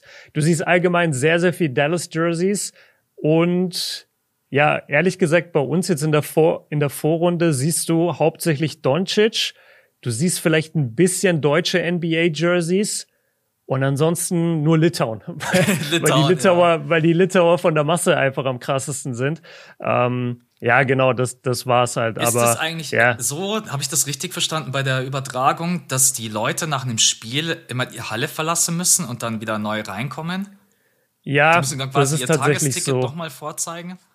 Genau, also selbst wenn du ein Tagesticket hast, musst du einmal ra äh, raus und wieder rein. Okay. Man muss sagen, die Organisation vor Ort funktioniert aber schon gut. Also zum einen, die Ordner sind nicht so sind nicht so over the top wie NBA-Ordner. Mhm. Das kennst du auch, wenn du in der NBA-Arena eine Sekunde zu lange nach dem, nach dem Spielende noch auf der Tribüne stehst, dann ja. wirst du direkt mit Handschellen abgeführt. Also die sind da, die verstehen da immer gar keinen Spaß. Die deutschen Ordner, muss ich sagen, sind sehr, sehr entspannt. Okay. Verstehen auch immer die, die Jungs, wenn die sagen, hey, ich will noch einmal vor ein Bild machen, darf ich bitte? Dann sagen die immer ja, von, von dem, was ich mitbekommen habe. Ähm, und draußen ist auch ein Riesenangebot. Also draußen sind so viele Essensstände auch. Draußen ist immer ein Basketballcourt, wo man zocken kann. Da werden immer irgendwelche Goodies verteilt. Also ich finde, die Organisation drumherum ist, ist eigentlich schon gelungen. Und eine Sache, die ich auch cool finde, ich denke auch, das darf man sagen, weil jeder, der in der Halle war, weiß das. Wenn die Spiele mal nicht so gut besucht sein sollten, wenn du jetzt zum Beispiel na, äh, das Mittagsspiel hast und da spielt Ungarn, mhm. jetzt ohne Disrespect, aber Ungarn zieht einfach nicht so die Zuschauer. Was die dann auch machen, ist, die holen dann die Zuschauer runter. Also wenn du für ganz ja, oben cool. im Block die, ja. die Tickets hast, dann sagen dir die Ordner so, ey, es ist nicht so voll, du darfst dich unten hinsetzen. Ja.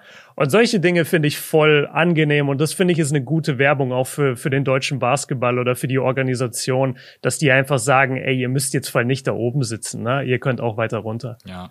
Ja, das ist eigentlich auch, wie du gerade alles beschreibst und erzählst genauso, wie es auch auf dem Bildschirm rüberkommt, alle sehr, mit sehr viel Liebe so wirkt das ja, auch von der Berichterstattung total. her. Muss ich auch echt mal ein Lob aussprechen an äh, Magenta. Ich habe Magenta davor nie mhm. verfolgt. Muss sagen, die machen es echt richtig, richtig gut. Ähm, die Gäste, die da sind, die Spiele. Ähm, klar, jetzt hatte man natürlich auch Glück. Also die Spiele waren bisher halt alle ja, geil. Ja. Und das Litauen-Spiel, also da sagen sogar einige, die schon viele NBA-Spiele gesehen haben, das ist das beste Spiel, was ich jemals erlebt habe.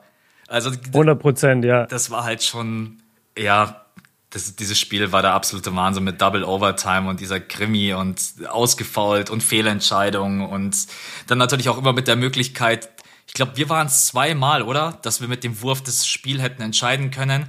Und, ja, einmal Dennis, einmal Franz. Und dann am Ende hatte ja Litauen noch den offenen Dreier.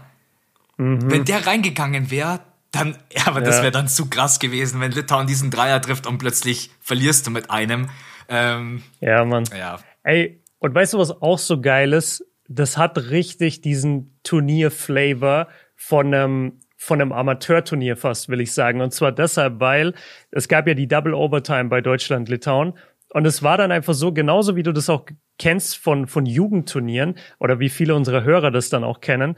Das war dann einfach so, die Slowenen die kamen dann einfach raus Hab und gesehen, haben sich ja. kurz und haben sich kurzzeit hingesetzt und dann ja. sitzt da einfach so Luka Doncic und und Dragic und die sitzen dann da alle und gucken so voll gespannt dieses Deutschland gegen Litauen Game. Ja. Das ist so geil. Das hat so ein krasses Feeling, man. Die die sind da richtig untereinander einfach, die sind, die sind richtig Basketball-Fans und Spieler selbst. Weißt du, die sind keine abgeklärten Profis die ganze Zeit. Oder ich habe beim Slowenien Training durfte ich zehn Minuten zugucken und da haben die so von der Mittellinie geworfen. Und dann ist Doncic, ich glaube, noch mal zehn Minuten länger geblieben als alle, weil er einfach zwei in Folge von der Mittellinie treffen wollte. Und Jeder der hat das kennt's. gemacht. Ja, das ist so. Du willst Je, auch vom genau. Freiplatz runter und du sagst, ich will doch irgendwie drei Dreier treffen und du gehst halt nicht, bevor du das gemacht hast. Exakt, exakt. Und, und das zeigt einfach so, die, die Jungs, die lieben immer noch diesen Sport. Ja. Und, die, und die fühlen sich da sicher, die fühlen sich da gut. Ähm, ja, das ist voll angenehm. Und man darf dann, äh, das wird übrigens auch sehr oft gefragt, deswegen sage ich das jetzt hier nochmal im Podcast, also Leute, wir haben zwar diesen Access und wir dürfen, also diesen Zugang und wir dürfen wirklich sehr nah immer ans Feld und so, aber es ist ganz klar ausdrücklich verboten, dass du die Spieler ansprichst oder dass du einen Spieler äh, mit einem Fotowunsch irgendwie nervst oder so. Also das, das wäre das Letzte, was wir jetzt, und, und das würden wir auch nicht machen. Also wir würden auch nicht hingehen, äh, wenn Maodo gerade vom Feld läuft und dann so hingehen, so, ey, Maodo, können wir schnell ein Bild machen? Das wäre einfach maximal unangenehm und es ist ja auch für ihn total stressig, wenn dann da 20 Leute noch stehen würden von den Medien. Äh, in dem Fall sind wir ja einfach als Medien da, dass, dass die dann auch noch Fotos von dir wollen. Der muss sich ja irgendwie auch noch in dieser Halle mit 18.000 Fans so bewegen können, dass er zumindest auf dem Feld in Ruhe gelassen wird. Ja. Ähm, also falls immer mal, weil es kommt immer mal in den DMs so, ey, hast du ein Bild mit Doncic gemacht? Ich kann kein Bild mit Doncic machen. Wenn, wenn ich das mache, dann tackeln mich drei Fiebermitarbeiter und zu Recht. ja. Nee, aber auch vollkommen zu Recht. Ähm, es gibt Momente, da geht es und ich habe mit ein, zwei Leuten gesprochen und die meinten, ey, vielleicht an der Stelle können wir mal gucken, ob wir dir irgendwie ein Bild organisieren können, eine Möglichkeit.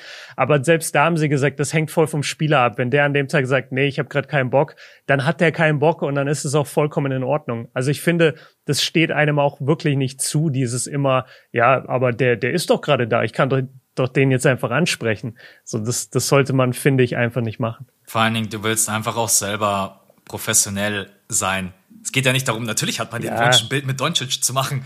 Oder keine Ahnung, ja, wenn ja. du jetzt auch in Berlin dann irgendwie Janis direkt vor der Nase hast. Klar. Nee, da frage ich. Da frage ich, das ist mir da, egal. Da sprintet da, da, sagt, da nehme ich auch fünf Fiebermitarbeiter, ja. ist mir vollkommen egal.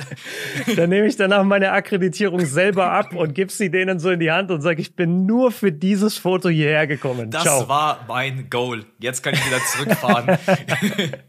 das wird dann mein viraler Social-Media-Moment. Ja. Und da steht dann so, weiß ich nicht, irgendwie YouTuber YouTuber sacrifices his accreditation. ja, ist echt so. Weil du gerade äh, ähm, auch Fieber, Fieber-Mitarbeiter, die Frage wurde jetzt ein paar Mal gestellt und ich würde mal gerne deine Meinung interessieren.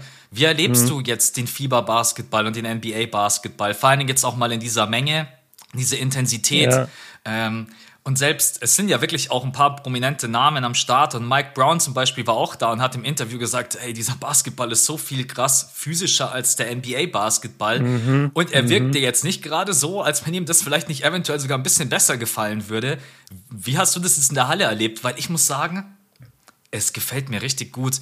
Auch, dass die Viertel nur zehn Minuten gehen, dass es nicht so viele Auszeiten gibt, dass richtige Defense gespielt wird. Ich will jetzt nicht sagen, dass mir der NBA-Basketball nicht auch gefällt, aber der Stil von Basketball, der einfach bei der FIBA Competition gespielt wird, ist richtig sexy für mich. Ja, genau die richtigen Worte gefunden. Es ist einfach so viel schneller. Nicht nur das Spiel, sondern auch wirklich, wie das Spiel vorbeigeht. Wir haben bei Deutschland-Litauen, ich glaube, es gab im gesamten ersten Viertel keine Auszeit. Mhm. Es, es, es macht so Bock. Du hast das Gefühl, wirklich bei einem Spiel dabei zu sein und nicht bei einem Event, was ein NBA-Spiel ist. Und ich glaube auch, dass wir quasi vorsichtig sein müssen, uns jetzt nicht zu sehr von der Euphorie vom Eurobasketball gerade zu ja. pa packen zu lassen, weil ich weiß ganz genau, wenn die NBA-Saison anfängt, dass wir beide wieder um drei Uhr nachts irgendwelche Spiele ja, uns safe. reinziehen. Eben. Ähm, deswegen kann man das gar nicht so schlecht reden jetzt in NBA-Basketball, aber wirklich, wie schnell es vorbeigeht, das, das, das macht so viel aus, mhm. finde ich. Das macht einfach so viel aus, dass diese Viertel eben zehn Minuten sind und nicht zwölf, dass es weniger Auszeiten gibt. Es gibt trotzdem äh, immer mal Entscheidungen, wo dann lange ein Videobeweis gecheckt wird. Also ja. das muss ich sagen, ist in der Halle echt ätzend, weil da hast du halt gar keine Ablenkung. Du starrst einfach auf dieses leere hey, Feld. Als Zuschauer vor dem äh, TV ist das so geil. Du hast ja wahrscheinlich noch kein einziges Spiel vor dem Fernseher gesehen. Du kriegst die nee, komplette. Ah, doch, eins, aber ja. Du kriegst halt Erzähl. die komplette Diskussion der Refs mit. Die diskutieren dort. Das habe ich gehört, ja. Ich habe gehört, dass man das hören kann. Drei, vier aber ich habe es selber noch nicht gehört. diskutieren die und dann sagt der eine, also ich sehe es so und so. Für mich ist es eine sportliche Bewegung gewesen. Wie siehst du dann diskutieren? Dadurch sind diese drei Minuten natürlich für den, der vorm Fernseher sitzt, halt mega schnell vorbei weil du halt mit ja, involviert ja. bist. Und dann denkst du dir ah, auch so, okay. wie kannst du jetzt denken, dass es ein unsportliches Foul ist, weil du dann yeah. die Argumentation, und das hat man in der NBA ja nicht, du kriegst es ja, glaube ich, gar nicht mit, du kriegst am Ende dann bloß immer mit, wenn er dann an den Anschreibetisch geht und dann sagt er ins Mikrofon quasi die Entscheidung. Und das ist wirklich genau. was, was äh, sehr schön ist von der FIBA, dass man diese ganzen, diesen ganzen Prozess, die ganze Diskussion mitbekommt. Aber in der Halle natürlich ätzend, weil du da fünf Minuten da sitzt und es passiert nichts. Ja. Ja. Wirklich, also in der Halle ist nicht so geil. Ähm, aber ja, also physisch sowieso, extrem physischer Basketball.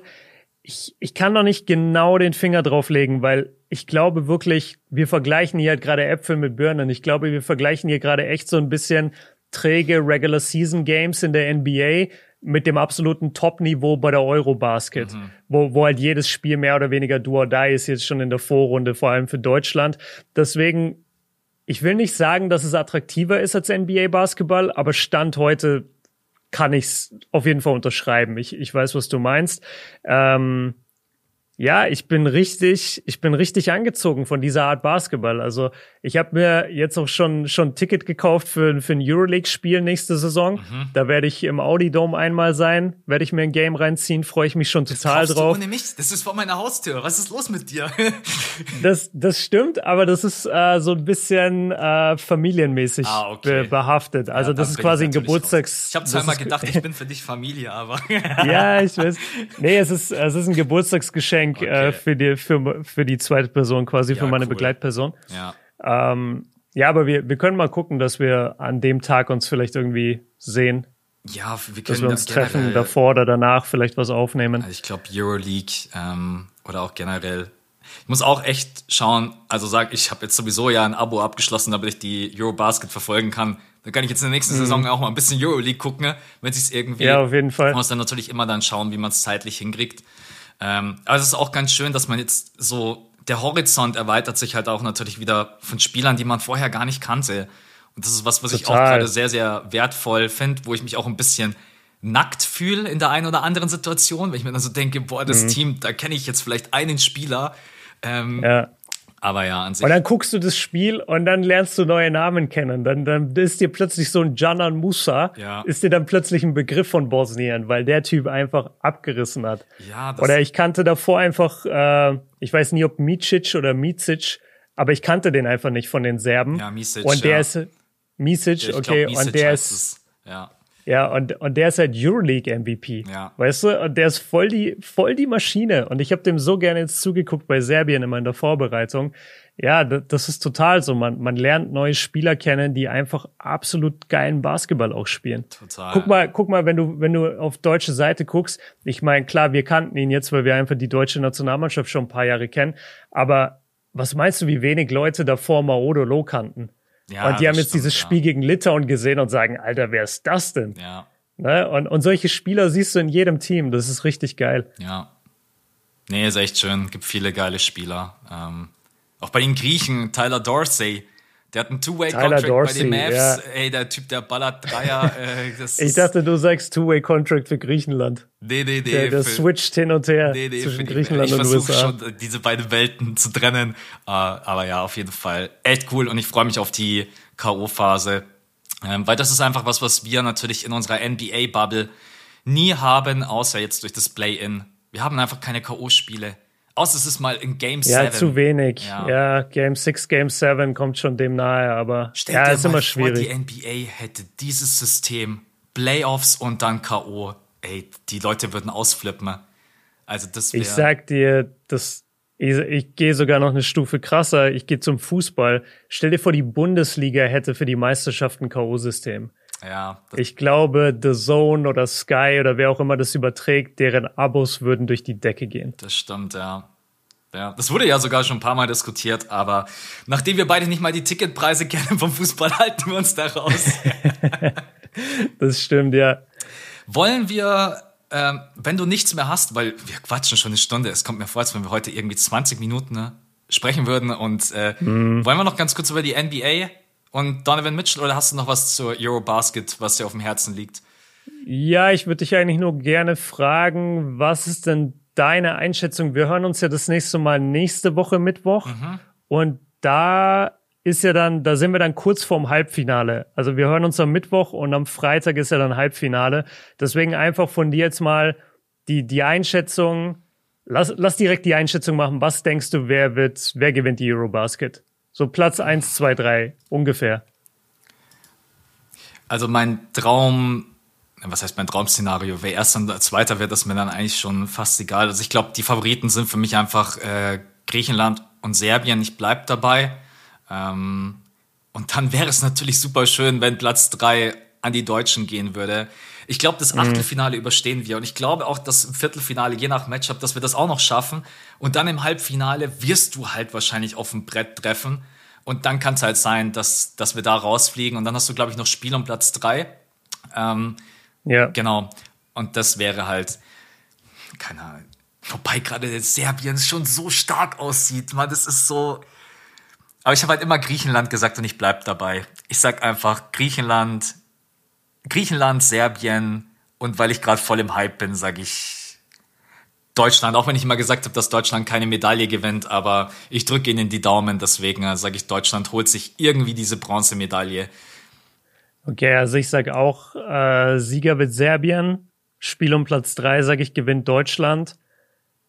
Und im Finale, ich bin mir einfach nicht sicher, ob, ob Griechenland so weit kommt. Irgendwie, ich bin der Einzige, obwohl ich der krasseste Janis-Fan bin, ich bin der Einzige, der Griechenland nie so stark bisher gesehen hat. Ich, ich habe ein paar Spiele von denen gesehen und ich dachte mir immer, ne, das gefällt mir nicht. Da, da sind ein paar Fehler drin. Da ist im System was, was mir nicht gefällt.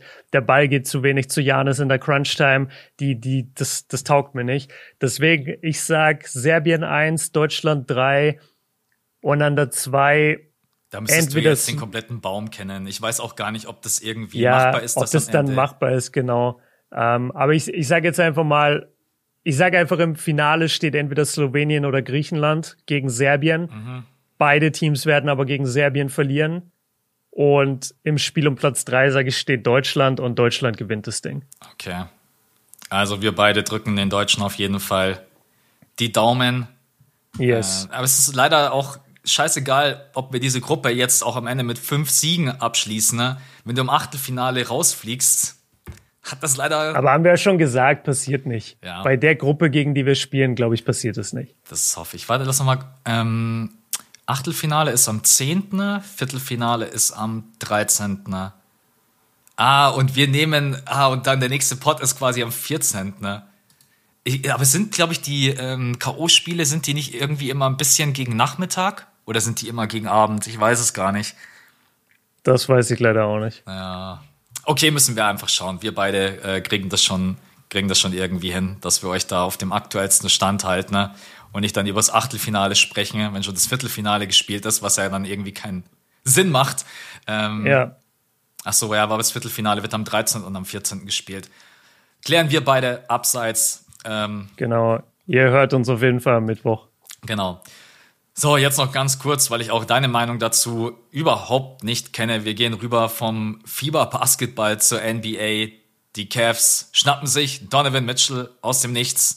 Ähm, Glaube Ja. ich für alle irgendwie überraschend, weil die Cavs in keinem einzigen Gerücht irgendwie mal aufgetaucht sind. Und jetzt haben sie, die Cavs haben Colin Sexton abgegeben, Laurie Markkanen, Ojai Agbachi, wem das nicht sagen sollte, das ist der Rookie, der dieses Jahr gepickt wurde von den äh, Cavs an der 14. Drei First-Round-Picks, 25, 27, 29 und zwei Pick-Swaps, 26, 28. Die leichteste Frage, die auch mir immer gestellt wurde, die stelle ich jetzt auch dir. Zu viel oder in Ordnung?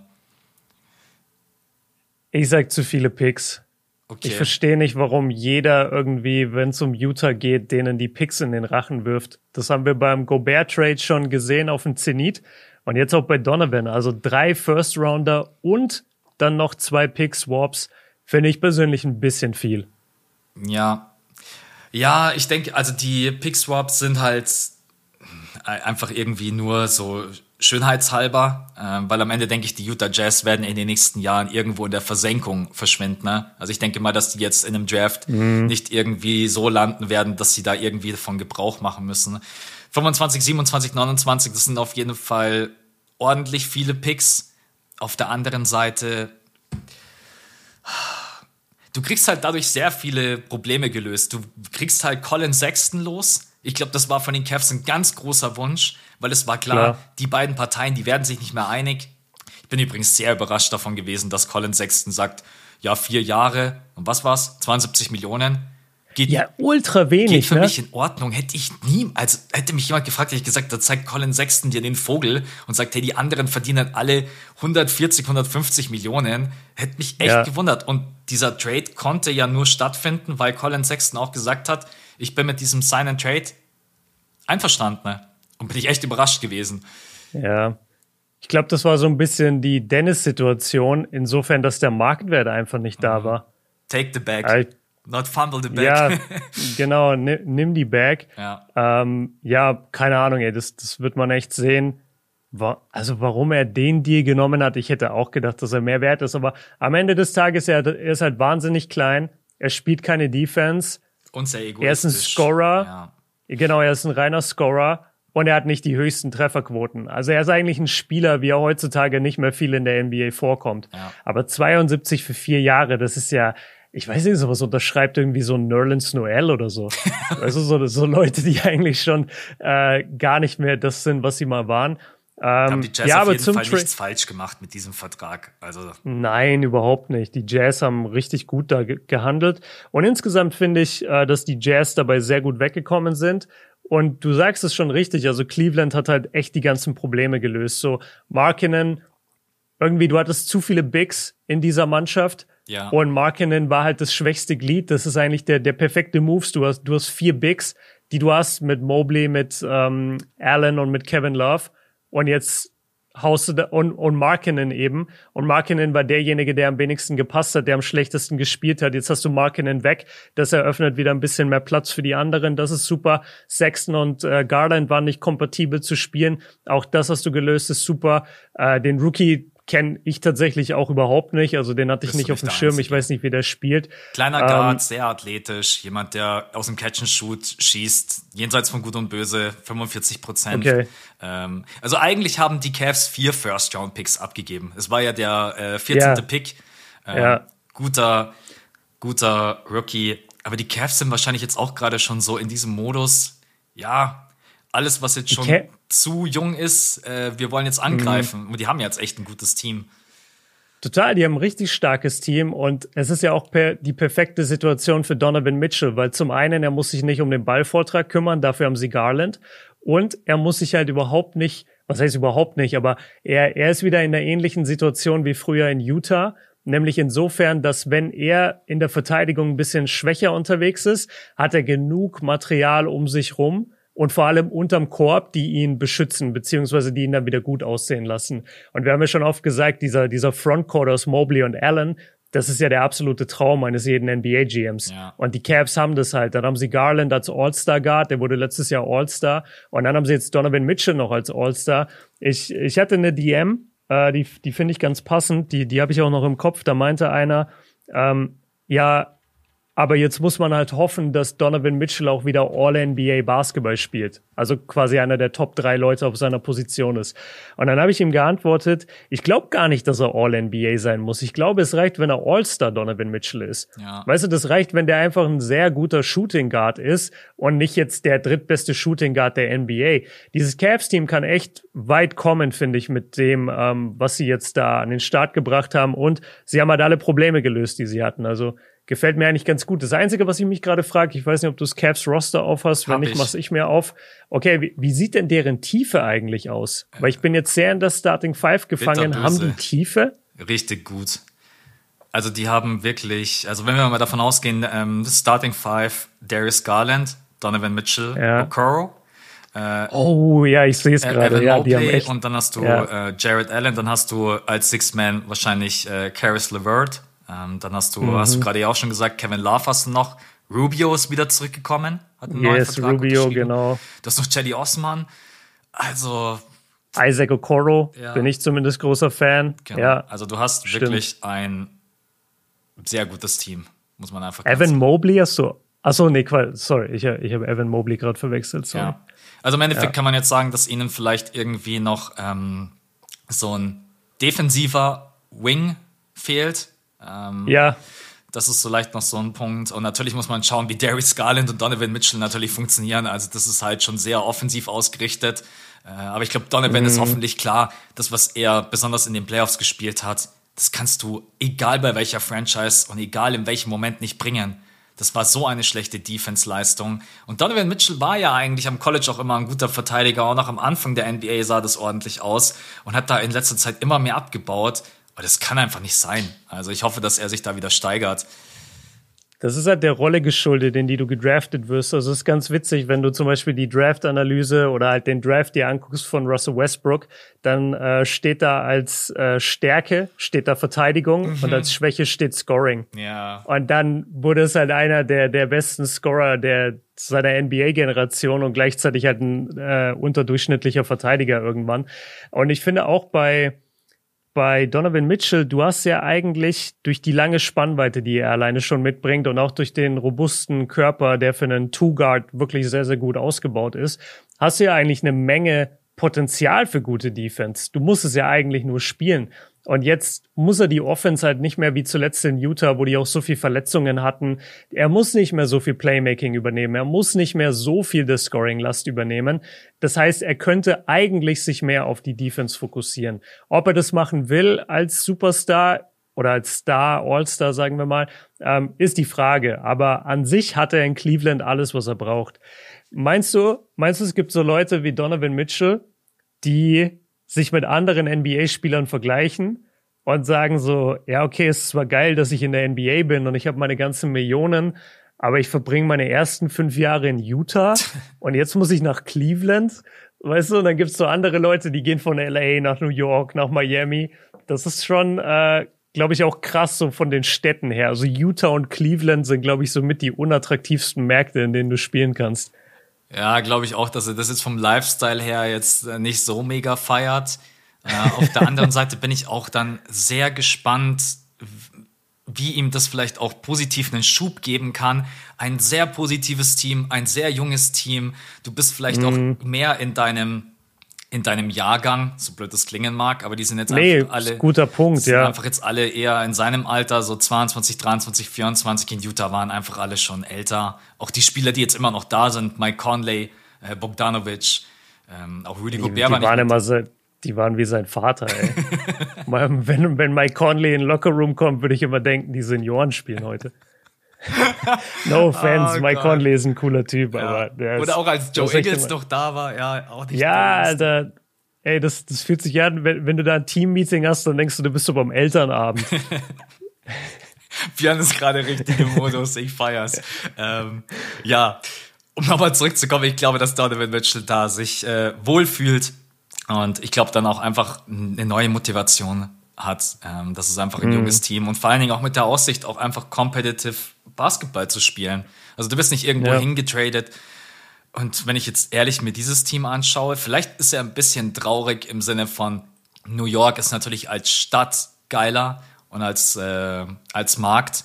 Aber wenn ich jetzt New York und die Cavs vergleiche, dann kann ich jetzt schon mal vorwegnehmen, dass ich die Cavs definitiv über den Knicks rank vom, äh, vom, vom, Erfolg her. Also bin ich super gespannt. Das ist, glaube ich, ein geiles Projekt. Äh, ich mag eigentlich alle Spieler dort, was irgendwie ganz selten ist. Aber nee, ich mag echt alle Spieler. Von mhm. Donovan Mitchell, Darius Garland sowieso, Evan Mobley, Jared Allen, Kevin Love. Kommt dann Kevin Love zum Elternabend. Ja, Kevin Love kommt auch zum Elternnamen, genau. Ich bin äh, ein bisschen skeptisch, was Caris LeVert angeht. Ich finde, du hast es vorhin gut gesagt, als du meintest, denen fehlt eigentlich so ein defensiv ausgerichteter Wing, mhm. weil Caris LeVert ist halt quasi dann der Dritte im Bunde, der eigentlich mehr oder weniger nur Offense spielt. Das ist mir ein bisschen zu wenig und der ist, also hier steht zwar 6'6, äh, also 1,98 ich habe immer das Gefühl, Caris LeVert ist ein bisschen anders heißt, aber das sind jetzt Kleinigkeiten. Ne? Also insgesamt gefällt mir dieses Cavs-Team schon. Ich sage nur für den ganz großen Sprung, dass du vielleicht in die zweite Runde gehst oder weiter. Da fehlt dir, glaube ich, noch da müsstest du vielleicht für mich Caris LeVert austauschen oder sowas. Ja. Aber das, das wird sich dann zeigen, das wird sich, äh, das werden wir sehen. Ähm, insgesamt gefällt mir das Team auch sehr, sehr gut. Und ich liebe einfach diese Kombination aus Allen und Mobley. Das ist einzigartig in der NBA. Zwei Seven-Footer, die auf dem Level verteidigen können. Mobley ist eh der krankeste Verteidiger, auch am Flügel. So, den willst du nie ins Pick and Roll äh, verwickeln. Und, Am Ende stellst ja, du einfach den auf die drei und stellst Kevin Love auf die vier. Problem gelöst. So nämlich, genau. So nämlich. Ey, was sagst du eigentlich? Hast du die neuen Highlights gesehen von Wemba Nyama? Nee, habe ich nicht gesehen.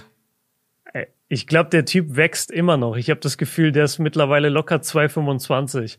Yes. Der, der stand einmal unterm Korb. Ich, also irgendwann musst du dich echt fragen, wann ist zu groß? Jetzt nicht, dass er was dafür könnte, ne? Und er hat auch nach wie vor dieses krasse Skillset ähm, mit den mit den Dribblings und so, die die kein Big Man bei seiner Größe normalerweise hat. Aber ich kann mir einfach nicht vorstellen, dass der an NBA-Verteidigern vorbeikommt. Ja. Ich, ich glaube einfach, das wird mit der Zeit, je größer du bist, das, das ist einfach zu langsam, dass du da dran vorbeikommst an den Leuten. Ja, ich werde da zwar manchmal auch ein bisschen kritisiert für, aber ich bin einfach kein Fan von diesen ganz übergroßen Spielern, wenn es dann wirklich ab 2, 13, 14, 15 aufwärts geht, äh, mhm. weil es einfach viele Fragezeichen gibt, egal ob von wie du gerade gesagt hast, an jemanden vorbeizukommen. Natürlich defensiv hast du dann natürlich schon alleine durch deine Anlagen viele Pluspunkte. Dann diese Verletzungsanfälligkeit, die, die ich einfach immer sehe, was mir als ja. Franchise einfach immer ein zu großes Risiko wäre. Ähm, auch was einfach die Vergangenheit gezeigt hat. Ähm, bei Chat, das hätte jetzt auch jedem passieren können. Das mit der Halle ist einfach unglaublich dumm gewesen ähm, dass dann hier der Boden so rutschig ist und dass es so voll war und generell die Luftfeuchtigkeit, das hätte jedem passieren können. Ähm, aber generell, ja, er wird der Number One Pick werden. Ich werde dann immer gefragt, ja, Max, würdest du ihn nicht picken, wenn ich einen einigermaßen stabilen Flügelspieler habe, würde ich immer mit dem Forward gehen. Wenn ich einen Forward habe, der 2-4, 2-5, 2-6 ist, ist das der Prototyp, den ich immer in meinem Team haben möchte und den auch viele Teams vermissen. Außer die äh, Celtics, die haben gleich zwei davon. also was ich oft höre, äh, wenn du dir so Talks anhörst von NBA GMs, die sagen tatsächlich eher immer, pick immer den Großen, weil einen Kleinen findest du eher. Mhm. Also deswegen werden äh, oft, also außer jetzt der, der Guard ist halt wirklich äh, generational, so dann musst du ihn nehmen. Aber wenn die die Wahl haben zwischen einem Forward zum Beispiel zwei Meter fünf und einem Guard 1,85, dann nehmen sie immer den Forward. Ja. Selbst wenn der Guard ein bisschen besser ist, weil sie sagen, zwei Meter fünf Typ ist schwerer zu finden als ein 1,85 Typ.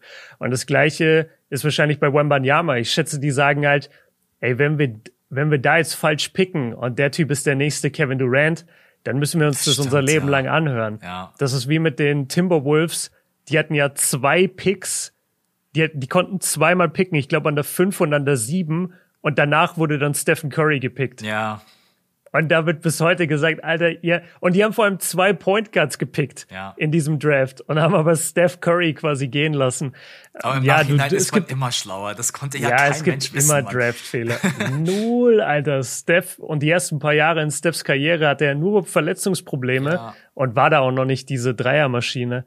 Ja, ich weiß auch nicht. Ich, ich habe jetzt das neue Footage gesehen, wie gesagt. Äh, ich pack das in meine Insta-Story. Was sieht man denn bei den Footage? Offensivaktionen, wie er mit dem Ball umgeht oder wie er ja, den Korb Ja, hauptsächlich. Ja, genau. Also das ist von unterm Korb gefilmt mhm. und das ist einfach stinknormales Footage. Das ist jetzt nichts Besonderes, aber also er geht halt ein paar Mal zum Korb und ich hatte echt das Gefühl, der stößt sich gleich mit dem Kopf am Brett. Ja. Und, und nicht, weil er springt, sondern einfach nur, weil er da läuft.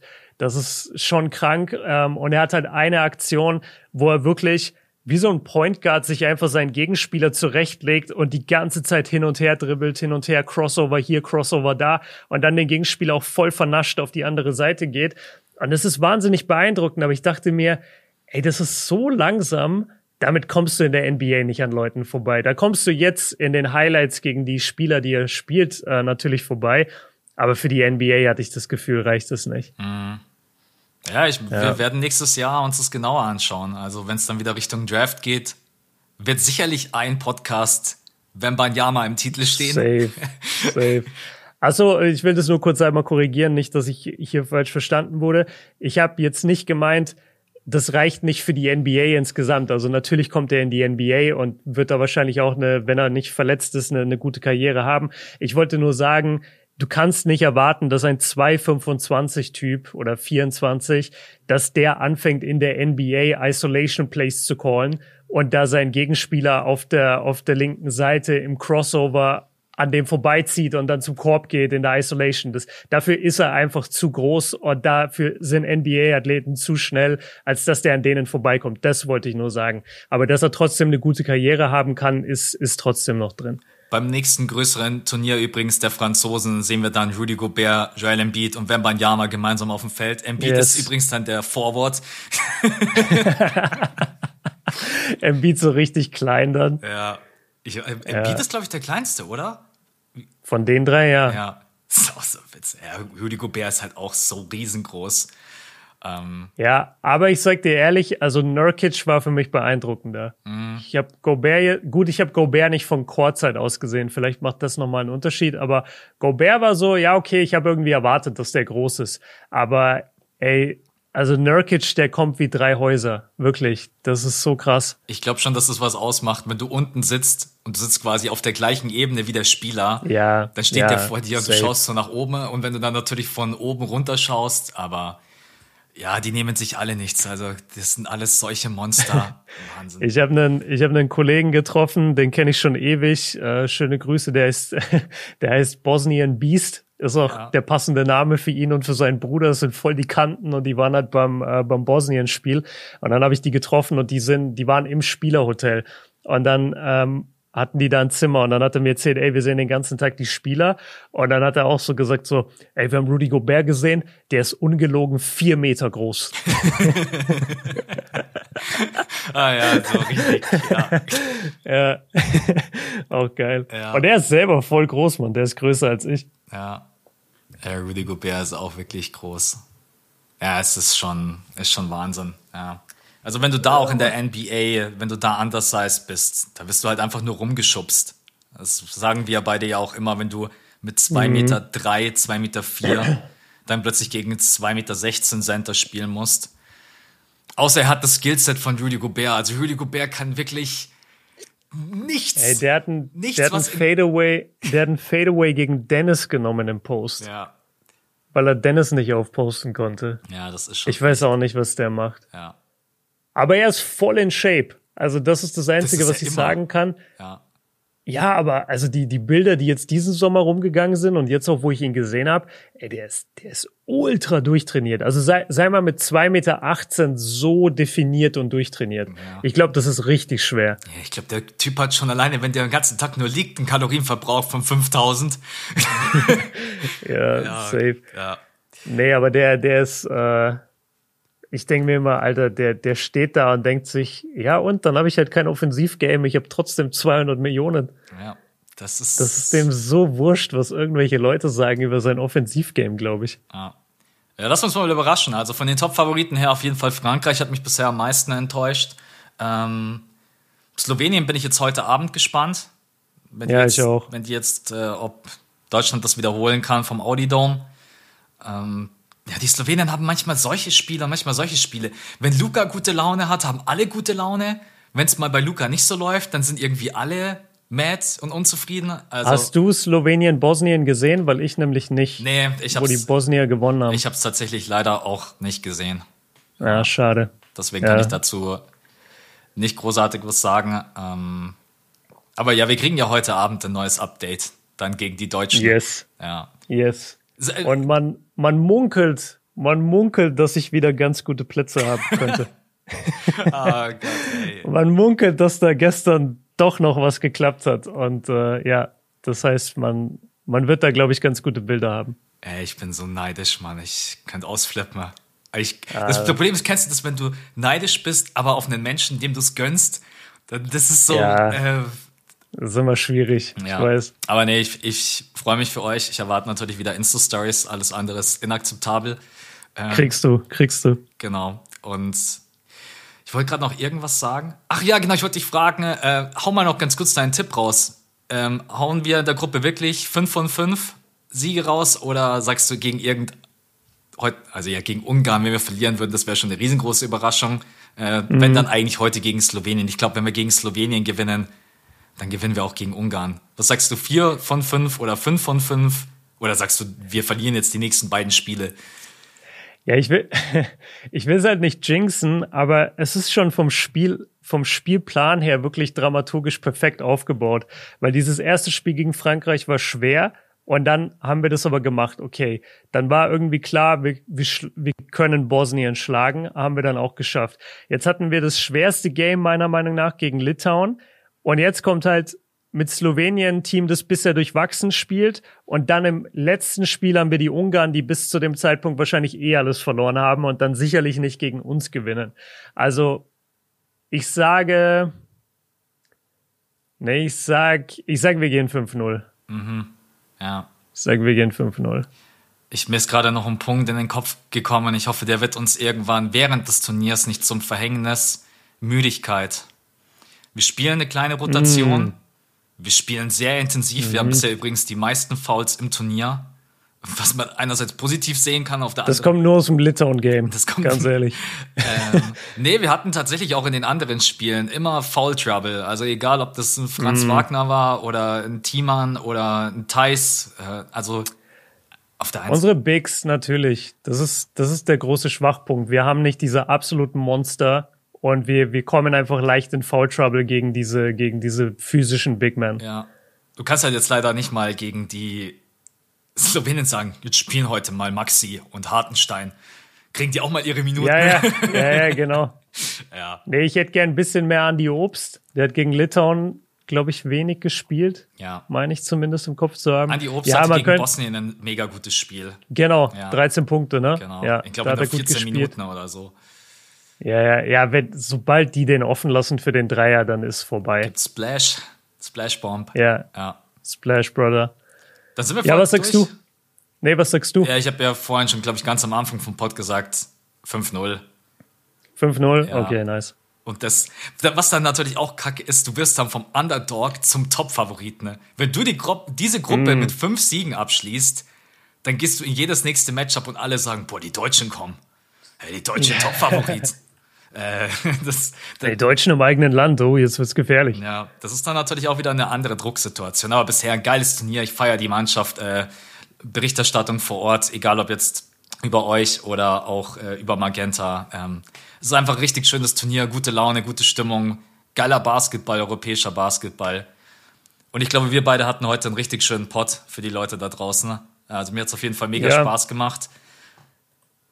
Und mir nicht, für mich war es Dienst nach Vorschrift, aber ja. Nee, Spaß. Ich muss auch sagen, nachdem ich jetzt äh, weiß, ich zähle nicht zur Family bei dir, ist, bin ich natürlich jetzt dann auch langsam raus. äh, ein, geiler Moment wäre es eigentlich gewesen von mir, wenn ich das einfach so stehen lasse und dann klingele ich an dem Tag von dem Euroleague-Spiel bei dir und sag, hier, für mein Familienmitglied ja. habe ich doch das Ticket. Die, ich hatte doch die ganze Zeit für dich das Ticket. Das stimmt. Das wäre eigentlich witzig. Ey, Freunde, wir wünschen Björn natürlich heute Abend viel, Spieß, äh, viel Spaß beim Turnier, ähm, dass er uns Glück bringt. Bisher hat das ja ganz gut funktioniert. Vielleicht seid ihr auch unsere Glücksbringer, weiß man auch nicht. Du, ja, Siebes, Aurelia. Ähm, ja, fliegt uns mal ganz schnell nach Berlin. Genau. Und dann nächste Woche hören wir uns wieder mit ähm, mindestens dem Achtelfinale, wenn nicht sogar schon ähm, dem Viertelfinale. Und dann hoffentlich schaffen wir es ins Halbfinale. Das wäre natürlich der absolute Traum. Ansonsten für heute sind wir raus. Vielen Dank für euren Support. Vielen Dank für die Liebe äh, in der Halle, yes, was ich jetzt durch Björn mitbekommen habe. Sehr viel hab. Liebe. Genau. Ja. Und genau, dann hören wir uns nächste Woche wieder. Björn, an dich vielen Dank. Viel Spaß heute Abend. Freunde. Danke dir, Mann. Ciao. Bis Haut zum rein. nächsten Mal. Ciao.